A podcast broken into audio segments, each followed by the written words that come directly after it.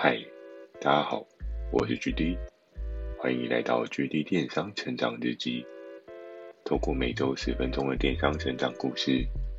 帮助你更加理解电商市场的运作。今天呢，要跟大家提到与平台合作最雷的 NG 行为。那我们都知道，现在在电商平台上有很多的选择。每个平台都有它自己不同的规则，有的平台可能它的设定上面比较人性化，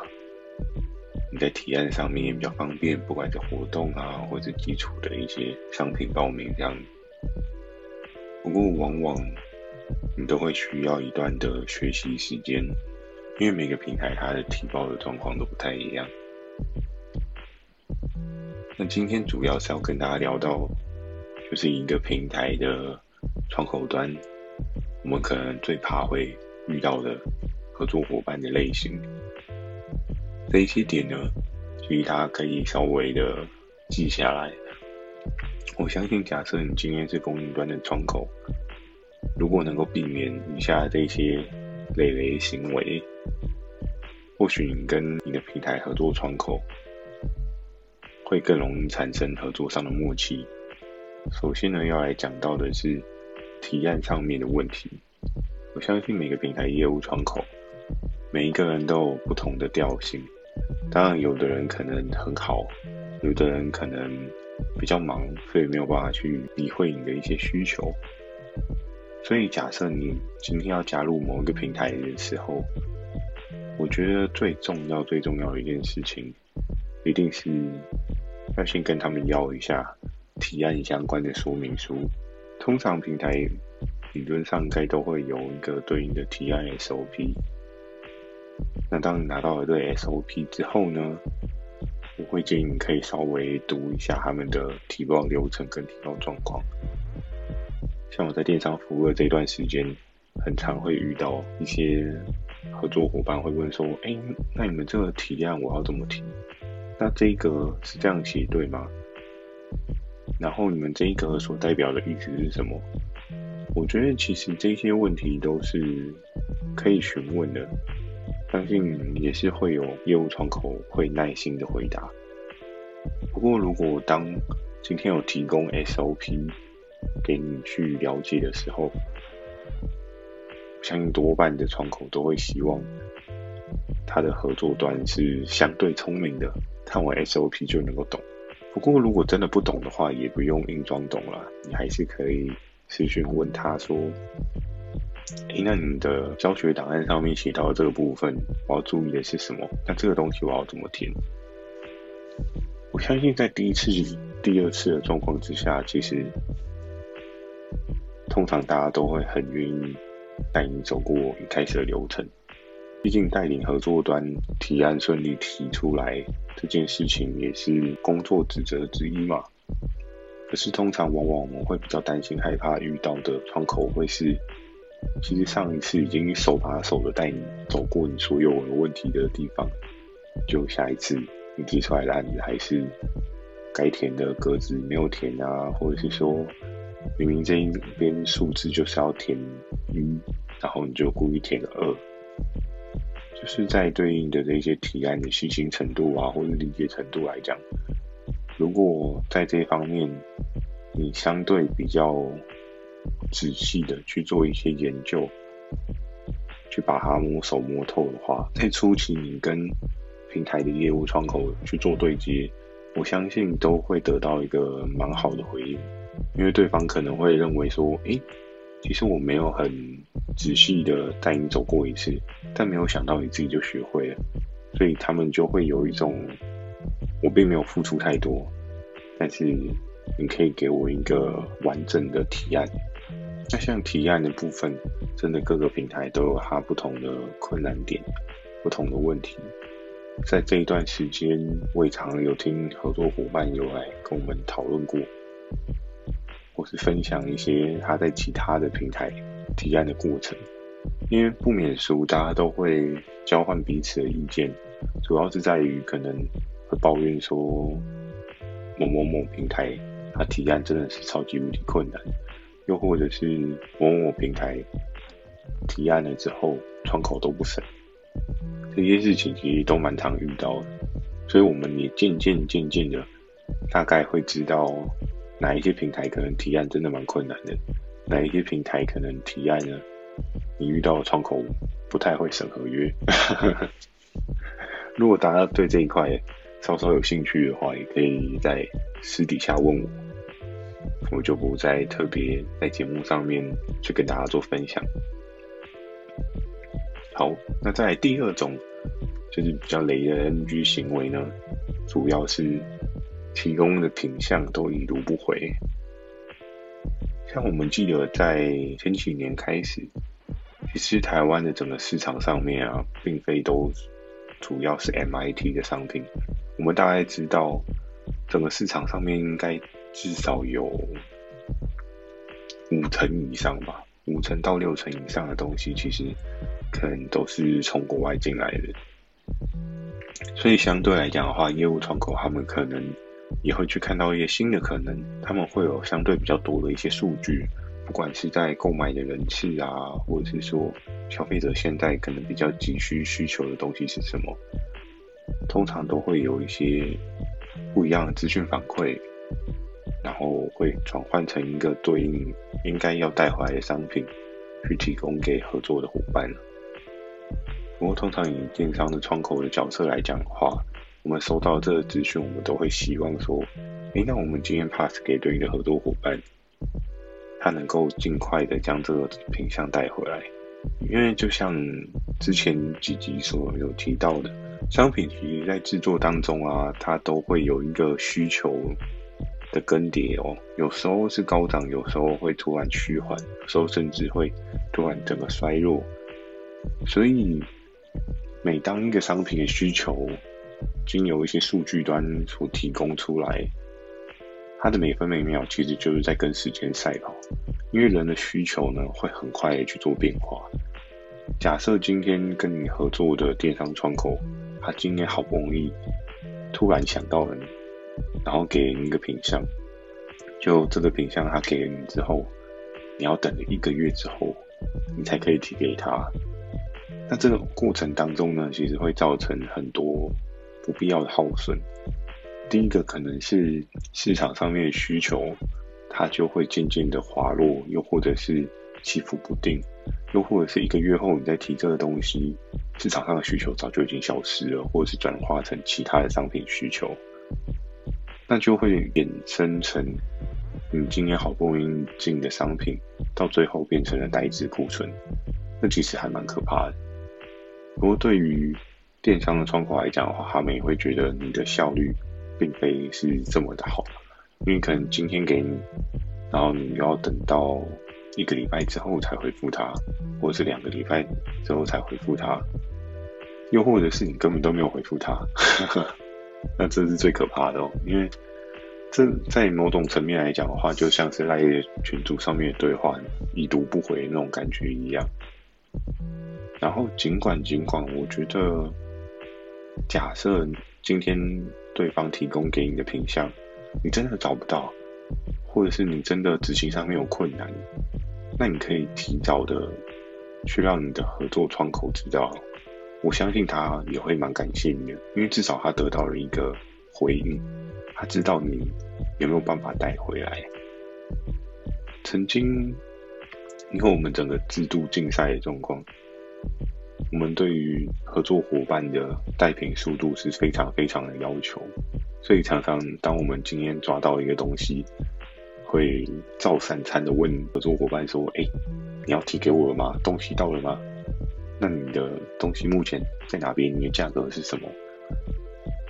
后来想一想，其实那个过程也是还蛮刺激的。其实不管对于平台的业务窗口，又或者是说，对于合作伙伴端，大家都是有一种很热情、疯狂在为某一件事情奋斗的那种感觉哦。可是，如果当你得到了这个资讯，你完全都不读不回，然后也没有跟对方讲，我相信在下一次的品项提供上面来说，往往这个合作伙伴他可能就不太愿意将自己所收到的资讯 pass 给你。像这个部分，我也可以分享一个经典的案例给各位来听。这是我到现在我我还记忆犹新的一个事件哦，真的是让我觉得很悲惨、很痛苦。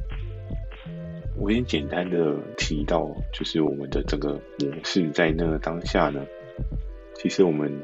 是需要合作伙伴提供给我们一个检验的样品。然后我们会需要去看说这个东西的 quality 之后才上线。那今天呢，对于我在当下，其实我也蛮常收到公司的一些讯息，又或者是我自己也蛮常去看一些不一样领域的事情，跟不一样领域可能会卖得很好的商品。于是乎呢，我记得在三四年前的事情，然后我好不容易看到了一个我觉得。他一定会大卖特卖的包包，我记得那是在过年前的事情，可能 maybe 是十一月、十二月的时候，我看到了这个品相，然后我 pass 给我前面所说很帮忙我的那个卖丝袜的，然后这个大姐呢，她也还不错，因为她可能也是有认识一些工厂端的人，他就跟我说，哎，那这个我没有收到，然后。我会再努力的去进行去处理一下。第一个礼拜，他说他收到讯息，他已经在问工厂了。然后第二个礼拜还是在问工厂。我说怎么到现在还在问工厂？工厂要这么久吗？然后说就是工厂有时候有比较多的 mega，，比较没有办法那么快。然后就到第三个礼拜，他给我的回答是什么？他跟我说：“我跟你说，不好意思，我现在在忙着某个宫庙的活动，所以真的很忙碌，我没有办法去处理这件事情。”然后呢，我那时候就觉得有点傻眼，因为这个东西是我相对有把握的，这个东西它在刚开始市场的价格带是漂亮的，一个 piece 它是卖两千块以上的水位。我大概推估了一下它的成本跟它的价格贩售的水位，它会是一个对合作伙伴来讲是一个还不错的销售品项，既可以获得漂亮的利润点，然后我们这边也可以有相对的业绩量能。于是乎，他那时候跟我讲他在忙的时候，我就跟他说，当然我知道每个人都有时间上面的分配比，不过这一个品项真的是我好不容易看到的。我希望你能够尽快带回来。结果呢，再到下一个礼拜呢，因为我们是处于一个非常竞争的环境哦。下一个礼拜的时候，我就看到了另外一个业务窗口，他将这个样品已经带回来了。然后呢，他也已经上架，并且报了活动提案去做市场上面销售。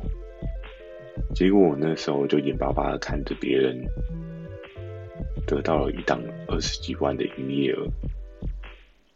而这个东西是我在一个月前早就已经找好了。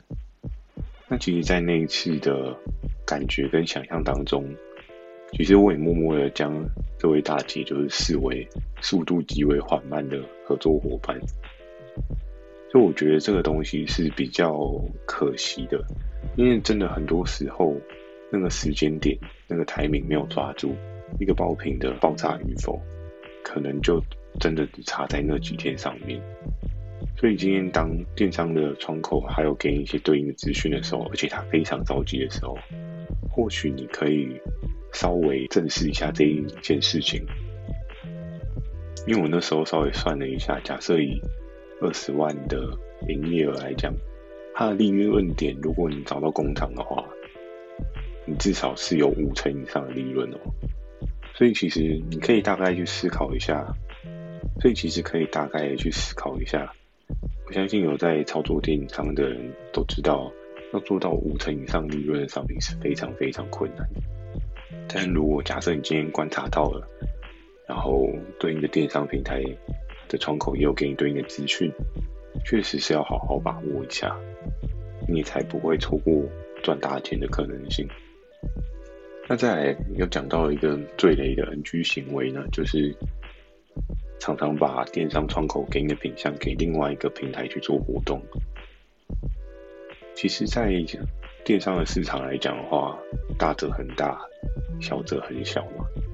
当你没有长大，你就会衰退，就越来越小。那我相信每个窗口都有它独特的招聘模式，或者是它独特的操作策略。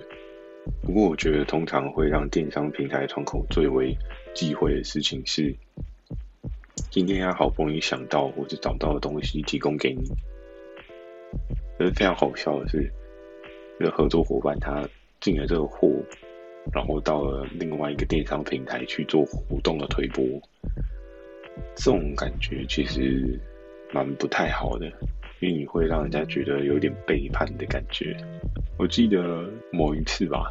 有一个跟我还不错的合作伙伴，然后他在跟我聊天当中。因为他的老板希望就是要在每一个平台开枝散叶，要良好的经营。就非常有趣的就是，我记得那时候找进来的品相，他其实卖的非常非常的好。然后呢，我这边过了没有多久的时间，我就看到另外一个平台也在做贩售。那通常我相信很多的电商的窗口。大多都会希望今天找给你的品相，它能够有一些不一样、先天性的优势。比如说，它今天可以说独家贩售一段时间，又或者是说，它可以说特殊的规格、特殊的价格。这其实都是相对提供给你的人会在意的事情。不过，在我刚刚讲到的那一个窗口，在有一次他来找我聊天的时候。他要跟我说：“那你们最近有看到什么好卖的吗？”我说：“哦，我这边还在观察，我也还在思考一下有什么东西可以提供给你。”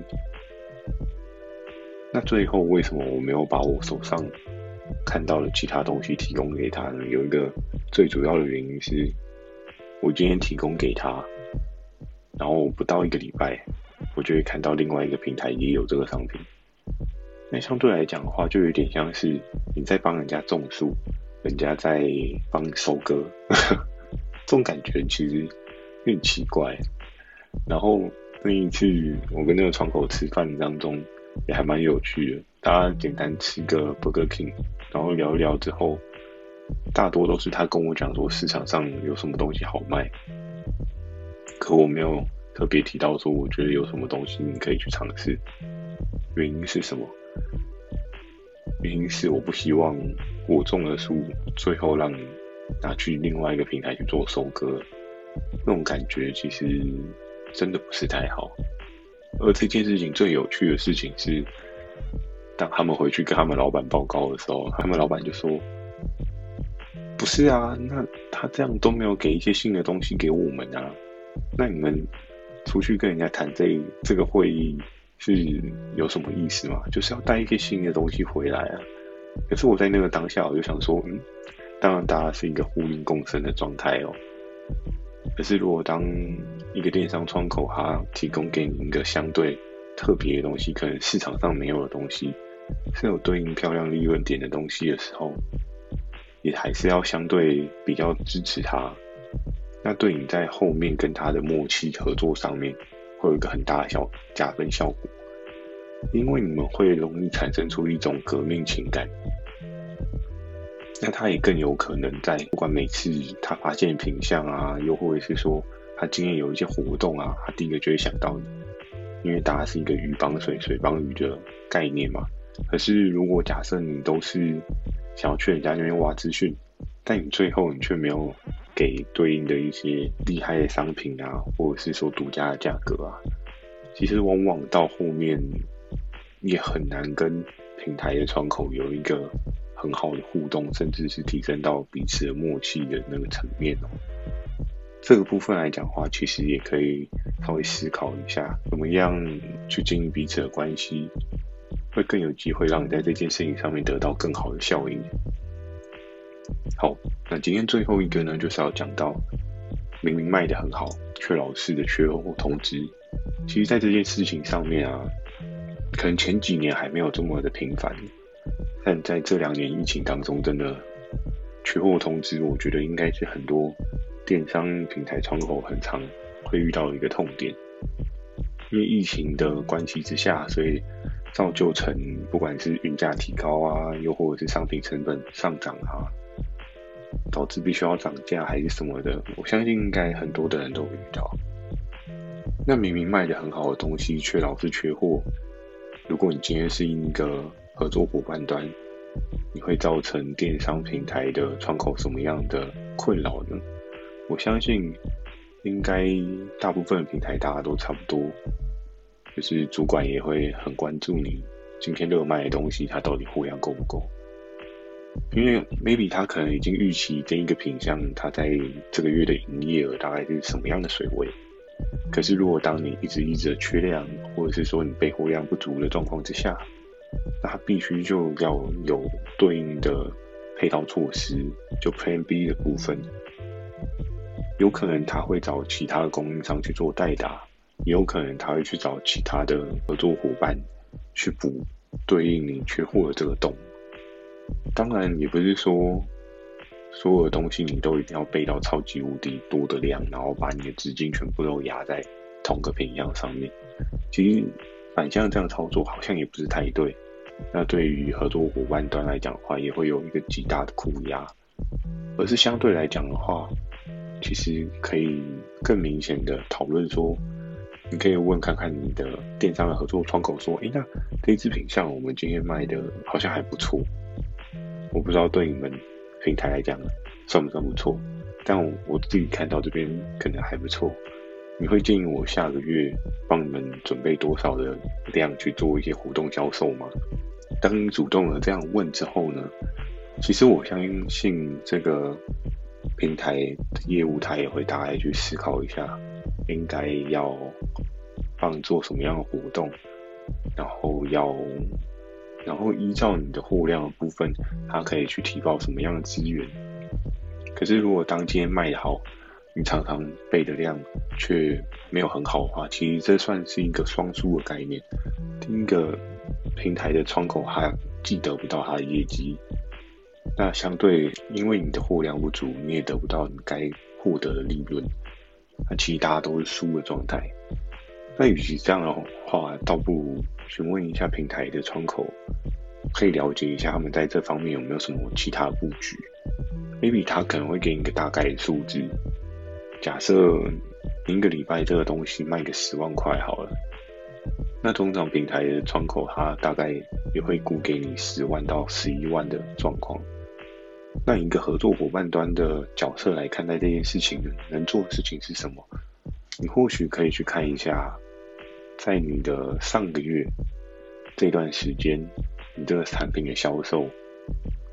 假设也就是在八到九万之间的水位的话，那其实或许你也可以照电商平台的窗口给你的数字，maybe 你就备个十一、十二万。那相对来讲的话，就不会有造成缺货这件事情发生，因为缺货的话，我相信。也会联动的影响到，不止刚刚讲到的那些状况哦。你少赚钱，平台也少了一些业绩。那相对对电商平台窗口来讲，它的压力可能会是一直被老板啊或者主管或者说，啊你这个厂商货 always 收不足，但你业绩也因此都没有达到，那你应该要做什么样的改善策略？那明明这一块饼，可能你自己可以安安稳稳的。把这个市场的销售需求吃掉，可是因为你老是缺货，额外的警示通知，那或许对应的窗口他们就必须要找其他的代打厂商去弥补掉你无法满足的市场的这一块饼。其实这样会蛮可惜的，因为相对来讲你也会错失了一些机会，然后在下次活动案上面，我相信平台的窗口也会。相对保守，他会不太敢把你放在主要的活动操作的合作伙伴清单上面，因为当你上去之后，可是老是都缺货，那他也会面临被检讨的压力。这样来讲的话，其实就会将彼此的关系经营得越来越负面，越来越不是一个正向的循环。我觉得这个是值得去做一些重视的，对你，对平台。对大家都好。以上这五点呢，是我在电商平台这段时间，我有看到的比较雷的 NG 行为。那如果假设你今天真的不小心踩到以上的这一些雷了，有没有什么样的解决方式，可以让你再重新跟对方搭起友谊桥梁呢？如果你有这样的需求的话，也欢迎寄信到描述栏的 mail，或是你可以在留言板留言给我，又或是可以用 Firstory 最新推出的语音留言功能。如果能够帮到你的话，我也蛮开心的。那如果你喜欢今天的内容，也请帮我点个五颗星。有其他想要询问电商问题，也可以运用刚刚所讲到的那些方法来跟我做一个联系。我在 Facebook 跟 IG 也会不定期的分享一些电商方面的小知识给大家。记得锁定每周二晚上十点的 GD 电商成长日记。祝大家有美梦，大家晚安。